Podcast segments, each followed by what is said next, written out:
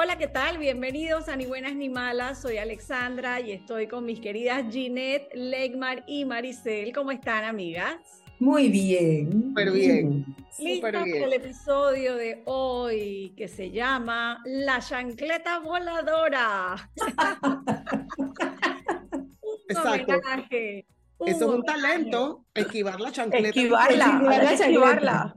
Un homenaje a todas las que sobrevivimos a las chancletas voladoras, esquivando, ah, por eso Ginette ahí, para los que nos están viendo, se movía, esquivando la puntería de nuestras mamás, a veces de nuestras maestras que nos tiraban una tiza, por ahí decía uno que un borrador. Era una época de una educación un poco diferente, dicen algunos que un poco violenta, muy diferente a la de hoy.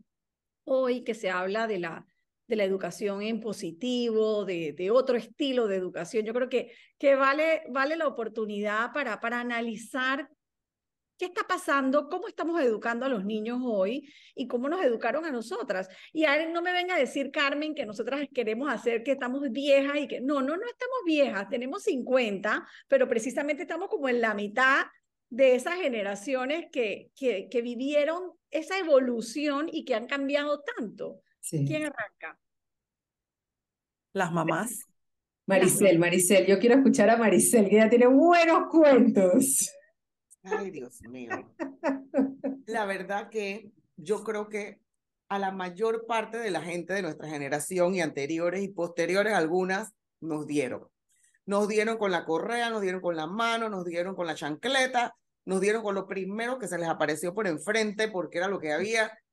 Eh, y digo, hoy, o sea, eso es impensable el día de hoy, aunque ustedes han visto montones de foros y montones de memes y montones de, de todo que dicen que, conchole, a lo mejor si los chiquillos de hoy le hubiéramos metido un chancletazo, no estuvieran tan complejas las cosas eh, en, la, en la dinámica familiar, ¿no? O, o, en la escuela, ¿no? La verdad que el que me, el que me daba era mi papá. Ese era, ese era, porque mi, mi papá era, bueno, mi papá y mi mamá eran muy estrictos pero él era el que me daba. Mi mamá lo que tenía era un talento de los ojos, así los ojos con rayo láser, así que no tenía que decir una sola palabra y ya tú quedabas, o sea, abajo de la mesa. Y también tenía el talento verbal, porque ella te, ella te regañaba, pero así a una velocidad, digo, sin vulgaridad, sin maltrato, sin nada, pero o sea, tú entendías perfectamente la cagada y entendías perfectamente que estabas regañadísima. Te ubicaba. Entonces, entonces era, era como una combinación, ¿no? Era una combinación de estilos, por decirlo así. Uh -huh. Mi abuela también era de aventar. Mi abuela era de aventar. Mi abuela jugó una parte muy importante en mi niñez porque vivía arriba de mí. Y mi mamá trabajaba. Entonces, obviamente, ella era la que estaba encima ahí de lo que pasaba. Y, y mi abuela, mi abuela también era muy tesa en muchas cosas. O sea, también era muy alcahueta en otras, a lo que ella le interesaba, vamos a ponerlo así, pero, pero era muy, muy dura, muy dura en muchas cosas, ¿no?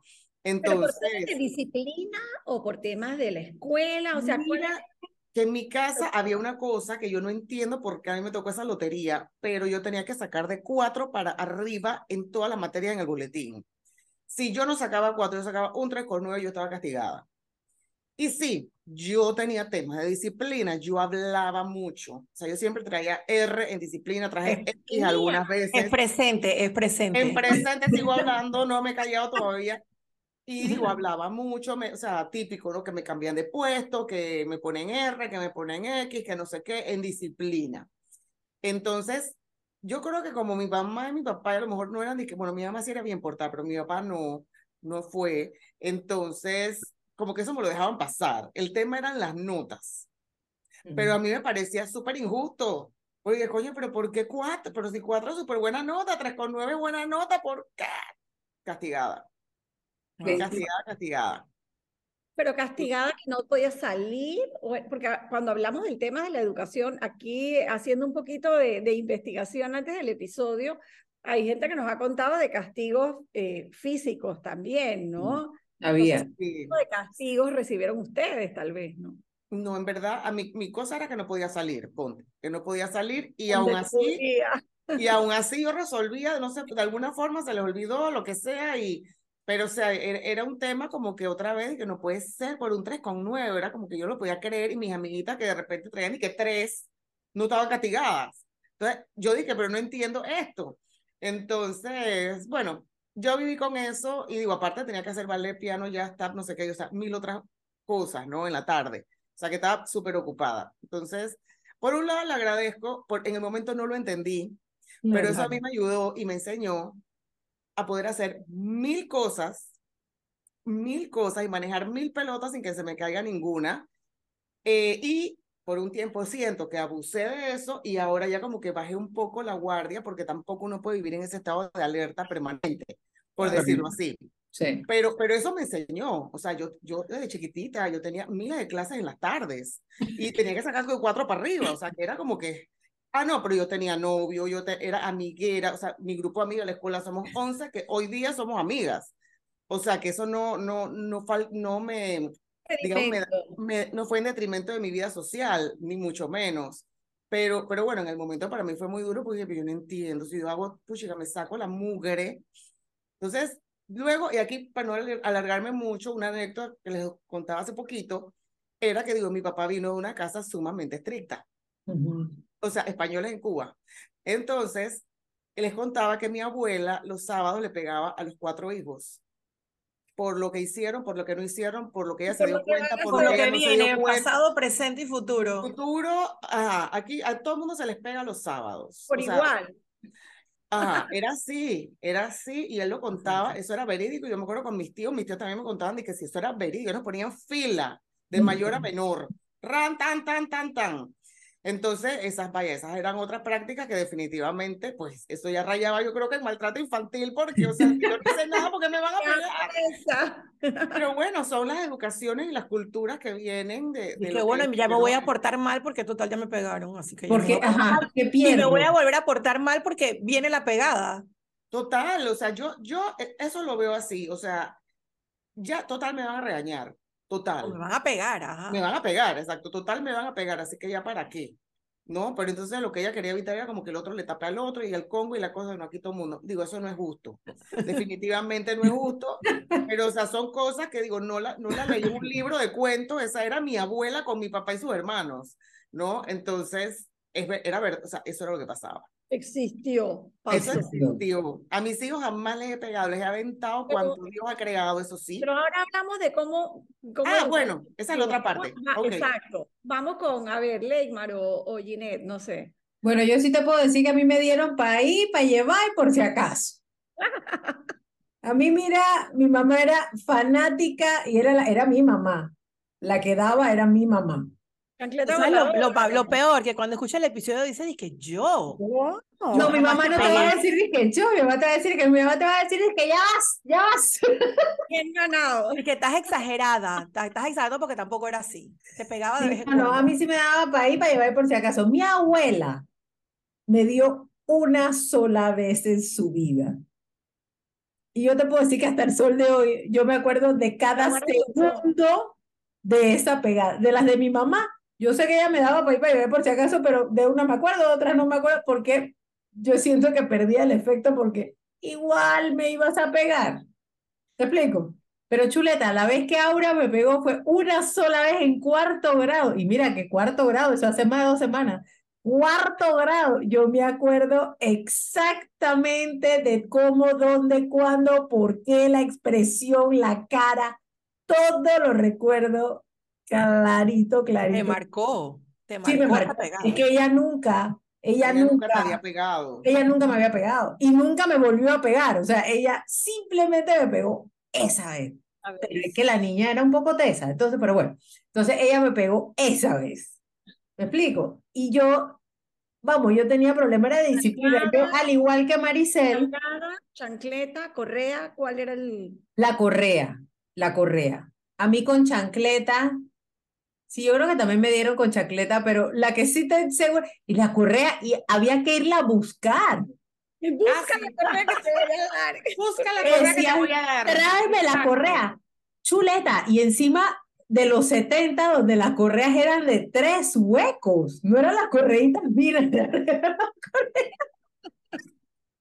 de tres huecos. Yo llegaba al día siguiente a la escuela y juntaba las piernas y tú podías ver dónde había pasado, dónde había pasado el correazo. Que llegue un chiquillo ahora a una escuela con las piernas así para que tú veas dónde, dónde va a ir a dar eso, pero bueno, No. así. Y encima yo llegaba y había una hermana de mi abuela, que era mi maestra de tercer grado, Senia, que en paz descanse. Esa mujer tenía una puntería con la tiza. Ella no abría la boca, ella estaba dando la clase y yo estaba acá, como loro robado, como de costumbre. Y yo estaba acá, dándole, y tú nada más sentías ¡ting! Y ya, eso era, la clase nunca paraba, nunca nada, o sea, ella nada más tenía los cabitos de tiza listos, li- ella tiraba, y qué puntería tenía esa señora, Dios mío. Así Oye, que eso no pasa en las escuelas, eso no puede pasar. ahora El día de hoy la meten te presa. llevan preso. La meten Cierran la escuela prácticamente. Te llevan preso, ahora te llevan preso, pero sí, yo sí te puedo decir, a mí me dieron ahí para llevar por si acaso. Y yo sostengo que ahora nos hemos ido al, hemos hecho así y hemos dado 180 y estamos del otro lado. Sí. Bueno, qué A pena, ti. pero a mí nunca me pegaron. Ay, qué bueno. Ay, por eso es que la consentida, mira. Entonces ya de adulta, o sea, cuando me ha salido así uno de esos, eh, esas respuestas mías así bien fugaces, mi papá todavía hasta, hasta hace poco que estuve en Panamá, dice que es que, es que te debí dar, te debí dar. Entonces tenemos un relajo que es una canción que dice, ya es demasiado tarde. Entonces Ajá. cuando yo le digo algo a él o él, me dice algo a, a- a mí así, yo le digo, es que ya es demasiado tarde, o sea, ya no, lo que no me pegaste, ya no me puedes pegar. Mi mamá es como que de vez en cuando una nalgadita algo así, pero, pero no era las pegadas. El que recibió correa pareja fue mi hermano Gustavo. Sí. Ese sí era, o sea, un día sí, un día no, pero era bien merecido, El mayor, pues. el mayor. Y Gabriel, que es el menor, la verdad es que Gabriel yo creo que yo nunca lo vi tampoco que le pegara una que otra vez, capaz que desmiente ahora en el Instagram y pone disque, pero Sí, no recuerdo, yo pegaron. recuerdo era las pegadas a mi hermano Gustavo, o sea, eso era rácata, rácata, rácata, pero ¿Y eran bueno, por notas o por disciplina? las dos ambas inclusive. Entonces, la verdad es que yo no, no, no, ¿sabes? No, no sufrí eso. Ya, yo sufría las pegadas de Gustavo. Yo, ¡ay, no! Como la- así, como el drama, ¿no? Es que no le pegues a ti. O sea, no, el drama. Lo que sí, las historias en el San Agustín, yo soy la segunda generación de mujeres graduada en el colegio, en por allá por circa 1989 con la invasión. Como era colegio de hombres, todos los profesores tuvieron como que ablandarse porque venían Sí. las niñas, porque los cuentos eran de terror. O sea, ahí no había tiza y borrador, había correa, zapato, regla y palabras o sea, Dios. de la A a la Z, ay, porque eran puros hombres, ¿no? Entonces era aquello de criar machos masculinos, ¿no? Y entonces cómo se deben Mm. comportar. Y eso sí recibieron parejo, pero la verdad es que no. No, si vamos a hablar ahora, a la hora, mm, Pero es curioso porque eh, hace un, hace, antes que empezáramos a grabar, conversé con, con Yello, el esposo de Maricel, que estudió el productor ejecutivo número Oye, uno. sí, por favor. Que, que estudió en el Javier, donde yo estudié algunos años después, también cuando él estaba, eran solo varones, y contaba cosas como las que estás diciendo. Dice, un castigo famoso era en primaria que te ponían contra la pared con una regla, eh, eh, con un borde de la regla, pegaba en la frente y el otro borde de la pared, y tenías que estar todo el recreo así, y si se te caía, entonces el castigo era peor. Eso raya de verdad ya en la violación de los derechos humanos. Exacto. pero eso pasaba y pasaba en escuela de, de, de curas y en donde, bueno, pues esa era la disciplina del momento. Oye, y ningún padre de familia, nadie se, nadie se atrevía. Nadie se quejó. No. nadie iba a reclamar el en pobreci- primaria, el No. pobreciteo de mi hijo. que, que hacía que pusiéramos las manos, ella tenía un metro, Ujú. y a- tráeme el metro, encima de como la, como la mamá de la otra que tráeme la correa, y, y te pegaba en las manos, tú tenías que Sí. poner las palmas de las manos hacia arriba y la maestra te pegaba duro con el metro en las manos. En verdad, eso ya no, o sea, eso no puede estar bien, eso no estaba bien, No. definitivamente. No. Pero nunca ningún papá fue a quejarse, eso era No, como es que siempre en la casa siempre el maestro tenía la razón. Si tú decías, Era "Es como- el maestro. ¿qué hiciste? algo Exacto. hiciste. Respeto. Exactamente. ¿Quién sabe qué habrás hecho para que él te haya mandado ese castigo? Exacto. Así que bien castigado, eso es lo que te decía. Oye, Alexandra, ahora te pregunto yo, ¿a ti te pegaban? A mí sí, a mí, mi papá y mi mamá, los dos, con correa. Pero El yo, sí, o sea, yo hoy me río porque yo no, en verdad, yo no creo que eso a mí me, me, me traumó ni nada. Pero yo me río porque tengo recuerdos de chiquita corriendo alrededor de la mesa, Huyendo. correteándome para pegarme, ¿entiendes? Era, para mí era como parte ya de, de sálvese quien pueda, no sé, ¿no? O sea, no tengo como ningún terrible recuerdo de la época, pero sí, claro que, claro que nos pegaban porque era como parte de, y el, espera que llegue tu papá. Esa era la otra. Lo más temido en la casa era cuando mi mamá decía, ya verás cuando llegue tu papá. Y entonces era que yo sí le tenía pánico, no, lo siguiente.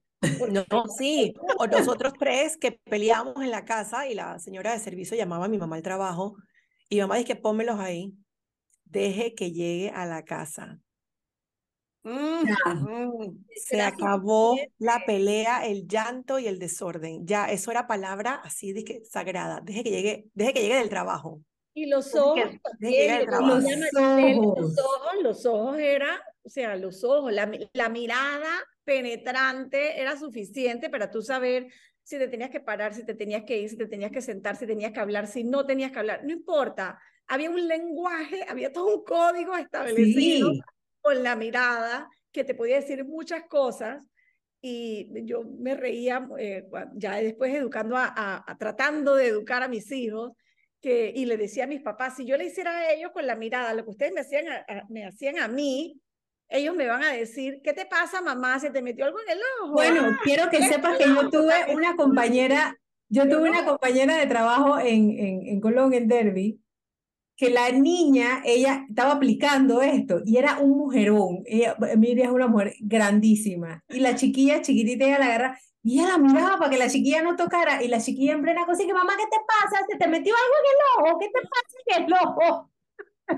o sea nosotros eh, y esa era la siguiente parte que les quería preguntar o sea eso que les tocó vivir de una forma u otra en la escuela en la casa cómo lo adaptaron ustedes cuando les tocó ya, ya seguir, pues ya poner orden. O cómo lo usaron, si lo usaron, si no lo usaron, si, si eso las hizo cambiarlo totalmente.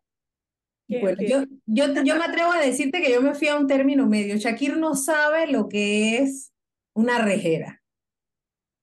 Shakir yo lo pude haber agarrado aquí atrás de la cabeza, eso sí, y le, ense- le enseñé la chancleta voladora. Nunca llegó a volar, pero yo a Shakir le enseñaba la chancleta y el man quedaba tececito. Eso sí, pero nunca se la o sea, nunca le llegué, nunca le llegué a dar. Shakir no sabe lo que es eso. Y él siempre se acuerda que dice que Teo una vez le pegó, le pegó con el fajón amarillo del uniforme de Taekwondo. Pedazo de tela, digo, tú ni sabes lo que es que te pegue, o sea, lo agarró con la tela, eso ni es. No, a veces sí, eso si te agarraban la tela así, rácatatela. No, ese era como con la toalla, eso me lo hacía mi abuela Ajá. de relajo, que hacía así Con la la toalla, Pero- duro. Pero Shakir no sabe lo que es eso. Ahora, si bien es cierto, no había castigo físico, sí había disciplina y respeto. Donde yo levantaba la ceja y abría la boca, había que poner, no como, no como los chiquillos que, ay, papito, que no haga eso. No, aquí hicieron, lo vuelta. Y una vez mi hermana me enseñó que aquí en la patilla Ujú. Tú lo agarras por aquí por la patilla, eso nadie lo ve, nadie, tú agarras aquí en la patita, tú nomás haces así, y esa criatura queda, pobrecito, él quedaba, pero era pianito, pianito quedaba, porque yo asumo que eso tenía que doler bastante, pero yo nada más hacía así y le decía, te aquietas, ya, eso era Sí. suficiente.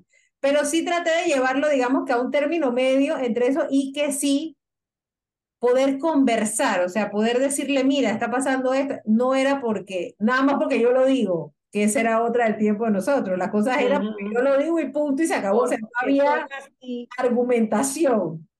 No, ¿Esa palabra existe? No. Bueno, Mm, mm, Entonces, Sí, sí. entonces, eso sí se trató de mantener aquí, o sea, de que él, de explicarle el por qué y que él preguntara y que tuviera cierta voz, sin faltar el respeto, pero que tuviera cierta voz, pero que él sabía que tenía que hacer caso. Yo digamos que tiré al término medio porque para mí el rejo perdía efecto. Entonces, eso era lo que yo quería evitar. O sea, yo quería que lo que uno le dijera mantuviera, o sea, tuviera el efecto de tratar de corregirlo, que yo considero que acá ya era, ya, si igual me va a pegar, ya dale. ¿Me explico? Entonces, eso era lo que se trató, lo que hasta ahora se trató de hacer acá. Maricel. También hijo único, ¿no? También es... Que es un tema, porque también pudo haber sido un niño consentido que, ¿me explico? Pero bueno, yo era hija única también, en, en, en, porque yo me levanté con mi mamá como hija única, o sea, que de, y de consentida. Uh -uh. Así que Shakir, yo considero que yo lo pude haber malcriado, pero no hicimos el intento de no hacerlo. Así que yo creo que ahí, ahí vamos. Good job. Bueno, sí, yo, yo también fui muy consentida en muchos otros aspectos, eso sí, pero me exigieron muchísimo y me Ajá. dieron. Pero bueno, cambiando el tema, yo sí he volado chancleta, cartera, o sea, lo que me pasa por enfrente, con tal de atajar alguno de estos tipos, porque como dice Alexander, ellos corren, instinto de supervivencia. Ajá. Entonces, pero cuando los tengo a la mano, o sea, yo no les pego, o sea, sí les he metido disque pa en la cabeza, en el hombro, en el brazo, pero las uñas, mi amor, las uñas, es así de... Entonces, por eso es que estoy como así como histérica, ¿no? Como que, o sea, lo, lo admito, como que, lo, o sea, te quiero matar, pero bueno, no te puedo matar, entonces te entierro la uñita un poquito, ok. Ajá. Y entonces ellos, brava? ¿Por qué te ponías brava? ¿Porque se portaban mal? ¿Porque hacían trastadas? porque no hacían caso, o sea, porque era una vaina como dije, puchica, cuento contigo para que tal cosa, tal cosa, y el trabajo lo termines o saques a la perra o le des la medicina a la perra o algo. Ajá. Entonces, 33 horas después de que, o sea, te miran, o tú le preguntas si el hecho aconteció, te miran como, puta, tú estás loca. O sea, ni siquiera es de que, ni siquiera me vas a mentir, de que se me olvidó, que no sé qué, o sea, es de que, Sí, que... así mirando, mirando al horizonte. No, por notas, digo, no han sido, eh, ah, bueno, una cosa que también fue ese trauma, yo no les exigía a ellos lo que me exigieron a mí del 4 Ah. Ujú. porque, o sea, eso, eso para mí era, era antinatural, no sé ni cómo se Ajá. dice. Entonces, eh, en verdad, ellos no tuvieron disque fatal notas, ni, pero tampoco excelentes notas, o sea, fueron término medio notas, y yo dije, ¿sabes qué? Me parece maravilloso, porque no, o sea, no están sufriendo esto. Sí les exigí que tenían que tener actividades extracurriculares. Entonces, José Rogelio, puchica, fue campeón de equitación, viajó a mil países, tenía que entrenar, él entrenaba de lunes a viernes y competencia sábado, o sea, el tipo le dedicó tiempo y bueno, amén. Y el otro fue taekwondo, que hasta Corea fue a dar para unas olimpiadas de taekwondo. O sea, que fueron, fueron destacados en sus actividades extracurriculares, porque eso era algo de lo que mis papás me quisieron transmitir. O sea. Y la tu- tu disciplina vida no es la escuela. O sea, tu Ajá. vida no es la escuela, la escuela no es tu vida, es una parte muy importante, pero tú tienes que ser un ser humano Integral. íntegro, integral, es la palabra. Entonces, esto sí a mí me quedó. Y yo dije que estos tipos tienen que tener una disciplina fuera de la escuela y la tuvieron. Entonces, bueno, ahora cada cual ha desarrollado sus cuestiones, pero mis temas, o sea, nu- nunca me, me causaron, bueno, con Alejandro una vez les voy a contar. Él le dije, no, hombre, mamá, después, después yo lo arreglo. No, hombre, no, tranquila, eh, hay tiempo. Uy, chica, el tipo estaba quedando en trigonometría. Puta, primero, y es que mira, Alejandro, es bueno los primeros trimestres, vaina, meterle puntos a eso, porque si después uno se la caga más para adelante, tiene Sí. colchón. Así que hay que meterle principio, al principio, al principio, vamos por el tercero, vamos para el cuarto, y que papá, esta es la última oportunidad. No te preocupes, que yo lo salvo en el examen. Rehabilitó trigonometría. Ay, Dios. Yo lo arrastré por toda la casa, es que te lo dije, te lo dije, tutor, no sé qué. Tranquila, mamá, tranquila, o sea, eso, eso, yo lo arreglo, yo lo arreglo más adelante, no te preocupes.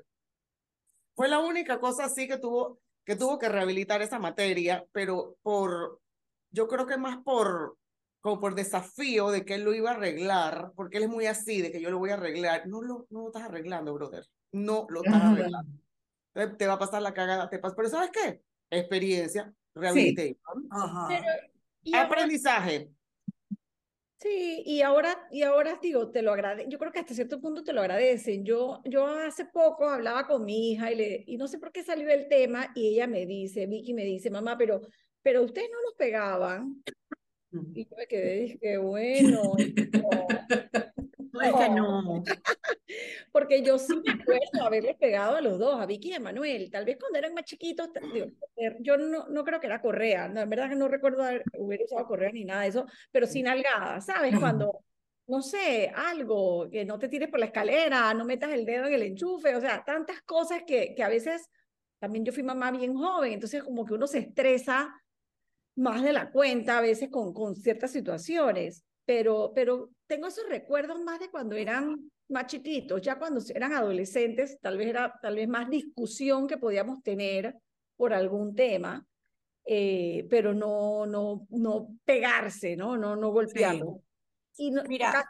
y castigarlos tal vez con, con cosas, o sea, te quito el PlayStation o te quito Exacto. de cosas mientras estás en el periodo de exámenes y ese tipo de cosas, pero no lo, yo tampoco creo que eso sea como que ponerle la regla contra la pared, como Sí. decía pobre Yello, ¿no? Oye, tú sabes que en- en- yo creo que era en el Javier, en otras escuelas también hacían a los niños arrodillarse como en maíz, Como en En maíz. arroz. Esto yo los he oído, sí. Sí. como castigo, O en arroz, decían o en arroz, a ver, Arroz. ¿sabes? se te enterraba en la rodilla. Horror.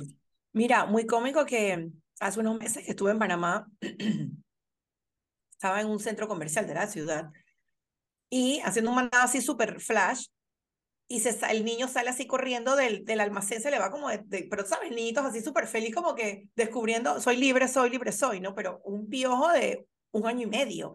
Y la mamá traje y cuando la agarra, la mamá lo vuelve a meter en la tienda y le hace como pau pau en los pompis, así, ¿no? Como que no te, no te me vayas corriendo así porque el peladito iba, pero sin freno.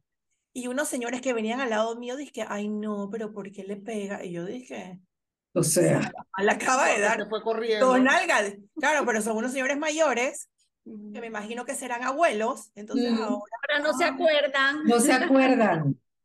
yo nomás miré, dije, o sea, la más la acaba de hacer nomás como que, como un llamado de atención. Porque ese niño todavía no tiene la capacidad de entender. Es como que Exacto. es un llamado de atención, más que nada fue, no fue disque, paguen, o sea, nada que ver, sino que es más que eso es bonito verlo como el, en la, la- en la nalgadita que le metió, ¿no? Pero mira, por ejemplo, ahora que dijiste lo de los castigos, Alexander, del PlayStation, yo me acuerdo que el hijo, el más, el más joven de José, el más pequeño, que lo que pasa es que el pequeño es altísimo y el más, el, y el mayor es más bajo. Menor, entonces el menor. Ajá, el menor es el más alto. Entonces el menor, o sea, ese niño tú lo castigas y que te quita el PlayStation, maní, ok. Te quito la televisión, muy bien. Ah, Te quito la bicicleta, ok. O sea, el man no le afectaba nada, Nada. El man estaba el el techo, celular. pues, lo techo, sopa techo, no me ¿y importa. cómo, cómo, cómo castigas a ese Mm. niño? Ajá, y José acá dije, ¡ah! Y yo, man dije, no le puedes. Te bloqueo el teléfono, nada más puedes bloquear, nada más puedes usar el teléfono para llamar. Ni text, nada. Nada más puedes llamar dije, a tu mamá y a mí. Y así, le bloquea el teléfono, le bloquea todo de manera. No le importa. Ay, Dios. Digo, tú O vas a ver sea- que yo, yo pienso que este episodio va a generar buco comentarios porque van a pensar que nosotros estamos abogando por el castigo físico o el No. castigo, ¿no? Porque inclusive en las teorías nuevas, o sea, no es ni que el castigo, o sea, la palabra yo creo que castigo ya ni existe. No Sí, te sé. lo. Ujú. Lo Yo que creo que es que como que ahora- otra forma de un- otro approach al tema, no sé. que tú el tema de Exacto, la no educación sé. en positivo, y yo lo he visto, nadie me lo ha contado, es que el niño hace lo que sea que va a ser un desastre, Ujú. una pataleta, le jala al hermano y le- la hermana le jala las greñas, se quedan con los pelos, o sea, estoy hablando de ese tipo de cosas que tal vez en nuestra época era motivo de pegar cuatro gritos, separar una nalgada cada uno y separar. No, ahora es, lo sientas y que, a ver, conversemos. Hay que recapacitar porque la reflexión del mundo... No, mija. Eso, no te están ni entendiendo el vocabulario que estás utilizando y el perrito sigue llorando y sigue llorando y dice que reflexiona, pon de tu parte porque lo que has hecho no está... Perdón, a, y a, mí, a mí a veces yo he visto eso y me, da, me toca morder la lengua para no reírme porque me parece que que te vas al otro extremo. Es que nos hemos ido al otro extremo. Te vas al extremo. Lo que yo aquí y le pongas con encima de arroz, no estoy diciendo No. eso, no me malinterpreten. no lo que me más yo te, lo que más yo te puedo entender es que cuando pasa esa situación es que cada niño diga qué es lo que siente, porque también este hecho de tapar los sentimientos y las emociones de Sí. uno también son fru- son causa de muchos temas. Entonces, o sea, ¿qué es lo que el niño siente? El niño en sus palabras te dirá, es que me quitó mi lollipop y, ajá. Y, y, o sea, a lo mejor es una tontería, pero lo estás permitiendo. Cuando ese niño diga, y bueno, los adultos también, Sí. diga ese sentimiento verdadero que es la causa de esa acción, por decirlo así, violenta o fuera de la norma, eh, el niño también va a, estar- va a entender de que, coño, cuando yo me desahogo o, o cuando yo identifico ese sentimiento y lo digo y me siento mejor y se acaba la pelea. O sea, Pero también falta ver a qué edad tú puedes hablar con un. ¿a qué va a edad? Esa es la parte que yo no sé. Alguna psicóloga, por favor, que nos escriba, porque o sea, Exacto. ca- cada edad, cada edad es un mundo. Totalmente. Yo, por ejemplo, cuando yo me quedaba con Manuel y con Gabriel, mis ahijados acá en Miami, y Daniela me los deja hasta el sol de hoy, o sea, yo soy la única persona que les, y es más, yo soy la única, y José, autorizados a darle su nalgada si es necesario. Y que se la hemos dado así por, porque te contesta de repente así, ¿cómo? No, no, no, no, faltas de respeto tampoco, ¿no? Y entonces, bueno, estaban más chiquititos, o sea, hablando de tres años, que no, no, no tienen ese raciocinio, y se ponían, eh, Manuela sobre todo, que, que, que se ponía como que necia, time out en la esquina. Entonces lo ponías en la esquina y mira, y ella misma decía que time out, y ella misma se iba, dije, y ella misma se autocastigaba. Entonces, ¿tú qué haces? Tú te ríes, tú dices, sí, Porque time out. eso Dani". lo, Entonces, eso lo aplicaban en los salones de clase, eso sí me Sí. acuerdo. Sí. time out. Con siempre en primaria. ella, pero ella feliz de que time out y se iba para su esquina, dije, aquí en la esquinita de la casa. Ya no se usa tampoco. eso creo que ya tampoco Ya se ni usa. siquiera. No sé. ¿Será Bueno, que Manuela que tiene el time out era ocho. malo? Manuel tiene ocho, te estoy hablando hace cinco años, ella tenía como dos, tres años, o sea que hace cinco años, no sé. La verdad es que no sé. Reflexionemos. Reflexionemos. Mira, yo lo que creo que al final también se está, Perdón. se está, se está criando a la generación de cristal de la que estamos viendo ahora, que el pobreciteo, porque ahora es todo pobrecito. Entonces, nos estamos yendo de un extremo del, de, la, de la arrodillada en arroz al recapacitemos. O sea, casi que oremos la misa. O sea, yo no sé. No, sí. complicado. Como yo hallo que hemos perdido como que como, la perspectiva, o sea, yo creo que Medita, a yo, meditar. yo creo que hemos perdido la perspectiva, o sea, creamos un ni primero que ahora el niño no se puede aburrir, Así. que eso es otro tema que a mí me parece que no está bien, porque en el aburrimiento está la creatividad, en mi punto de vista muy particular. Entonces ahora se, es, es todo volcarse a que el niño no se aburra y no se puede aburrir. No, yo sí creo que el niño debe saber lo que es aburrirse y debe, eh, empieza, o sea, eso activa el cerebro él debe aprender a manejar su aburrimiento. y debe manejar a, a aprender a manejar su frustración, que es lo que para mí crea el niño de cristal. O sea, los niños ahora no manejan su frustración, o sea, no saben cómo hacerlo porque le tratamos de evitar las frustraciones a toda costa. Entonces, ese, e- eso para mí e- es un, es un problema que como ser humano tú debes dentro del manejo de tus emociones poder manejar tu frustración también. Es importante que tú lo sepas hacer. Entonces yo creo que nos hemos ido, o sea, en, en ciertas cosas hemos perdido como la perspectiva, entonces nos hemos ido de lo demasiado duro a lo demasiado blando y todos los extremos son malos. Entonces ahí es donde yo creo que está el, el, el, el, el problema, creo yo, que, que, se puede, que hay muchas cosas que se pueden evitar tratando de buscar un balance y no irte al otro, al otro extremo. Ya los niños no tienen amigos imaginarios. Ahora que dijiste lo del aburrimiento y la reflexión, ya los Pero es que no tienen tiempo de tener amigos imaginarios, si es o el teléfono o la pantalla. Me explico, el amigo es el teléfono, o sea, no, El no. amigo es el teléfono o el Ellos están sobresaturados de estímulos. o sea, Exacto, están exacto. sobresaturados. Y bueno, Y- inclusive nosotros estamos ya Porque, o sea, tenemos que estar viendo algo, ¿no? Y, y, y, e inconscientemente estamos buscando en el celular, que si no nos metemos en Instagram, nos metemos en el chat. Nos eh, correcto, tenemos que estar haciendo algo. Tenemos que estar dándole vueltas y la cosa en la mano y es como una tabla de salvación. Pero bueno, y los niños, imagínate, peor todavía, En, en, esas etapas de, de formación del, chica, del cerebro, del desarrollo neuro, neuro, todo eso, neuro todo, este con, e, con ese tipo de estímulos, ¿no? Eh, eh, y, que, y que a veces hasta los mismos padres, que bueno, ya lo hemos hablado otra vez, uno va a un restaurante y, y ve que le dan una cosa al niño, una cosa electrónica para que se entretenga y no joda, pues mientras la gente sí, come. Exacto. Sabes, casualmente. Y eso se ha convertido eso. Ahora que dices eso, perdona que te interrumpí, eh, ayer, antes de ayer, fui a comer con José y con, saliendo del restaurante, sí, el peladito, no solamente con la tablet, con los mega audífonos, disque, Ajá. Nosotros dije, y los papás ahí, que, o sea, pero lo, o sea, lo excluiste totalmente del ambiente. O sea, ¿qué es eso? Exacto. Qué tristeza. Qué, qué, triste. Qué, tristeza, qué tristeza, porque ¿dónde, está, ¿dónde están los social skills de ese niño el día de mañana? ¿Dónde está la relación de él con la, la, Los niños aprenden, puchica, más de lo que nosotros queremos por lo que ven y lo que ocurre a su alrededor. para él, Correcto. Para, él participar en una conversación familiar, en una mesa, con una sobremesa, eso, eso, eso no existe. Porque no. creo que el niño tendría entre 8, no creo que tendría más de 10 años, la verdad. No le calculo más de 10 años. no, no está bien.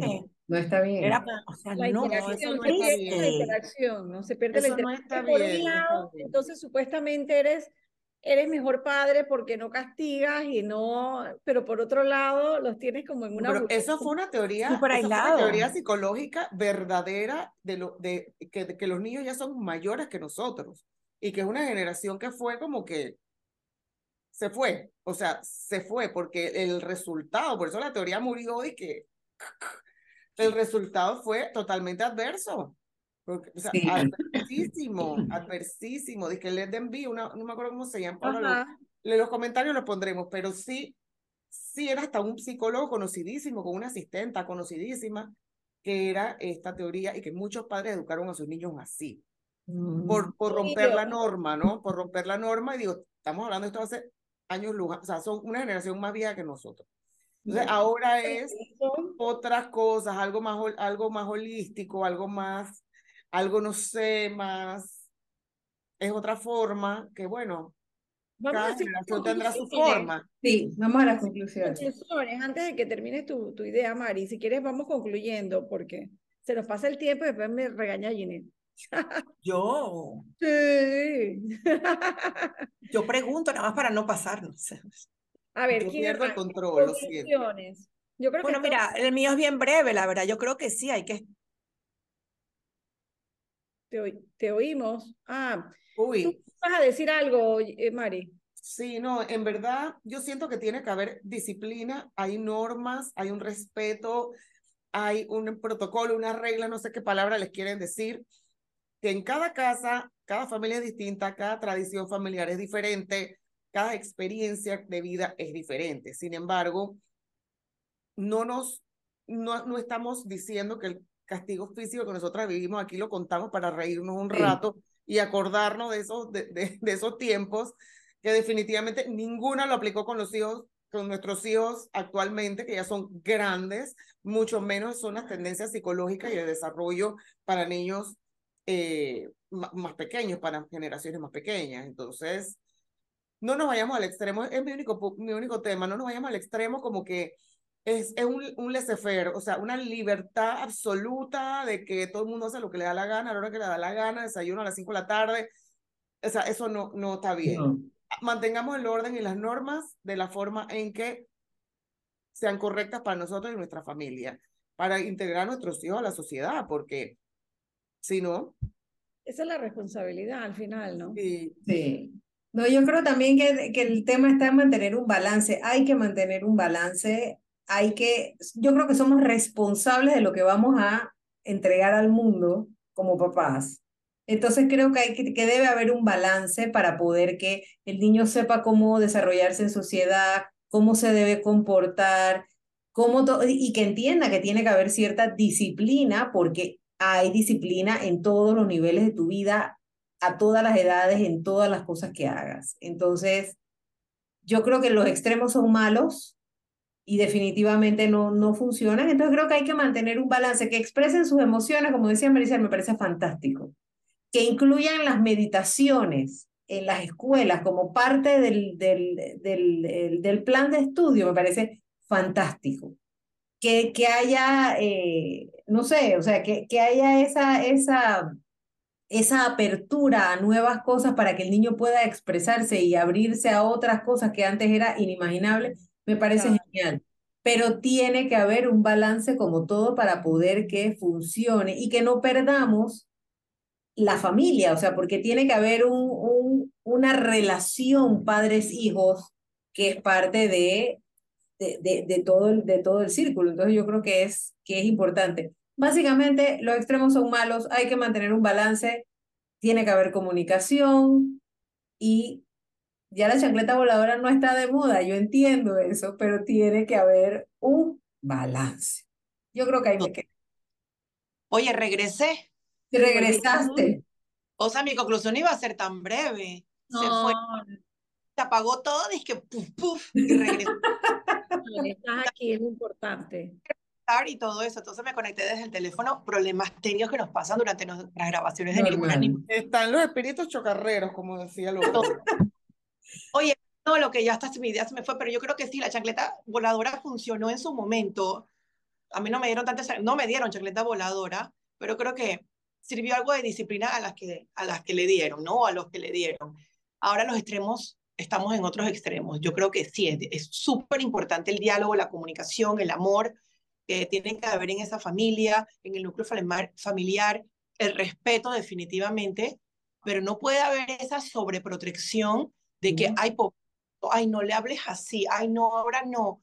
O sea, no. Tiene que haber disciplina, tiene que haber jerarquía, porque tiene que haber un respeto a esta persona mayor, a esa voz, a ese adulto que tiene más experiencia que tú, que sabe un poquito más de lo que te está diciendo y por qué te lo está diciendo, y tiene que haber esa corrección, si no, de verdad que vamos a, los pelados van a vivir una sociedad no sé qué, te lo juro que... Sí.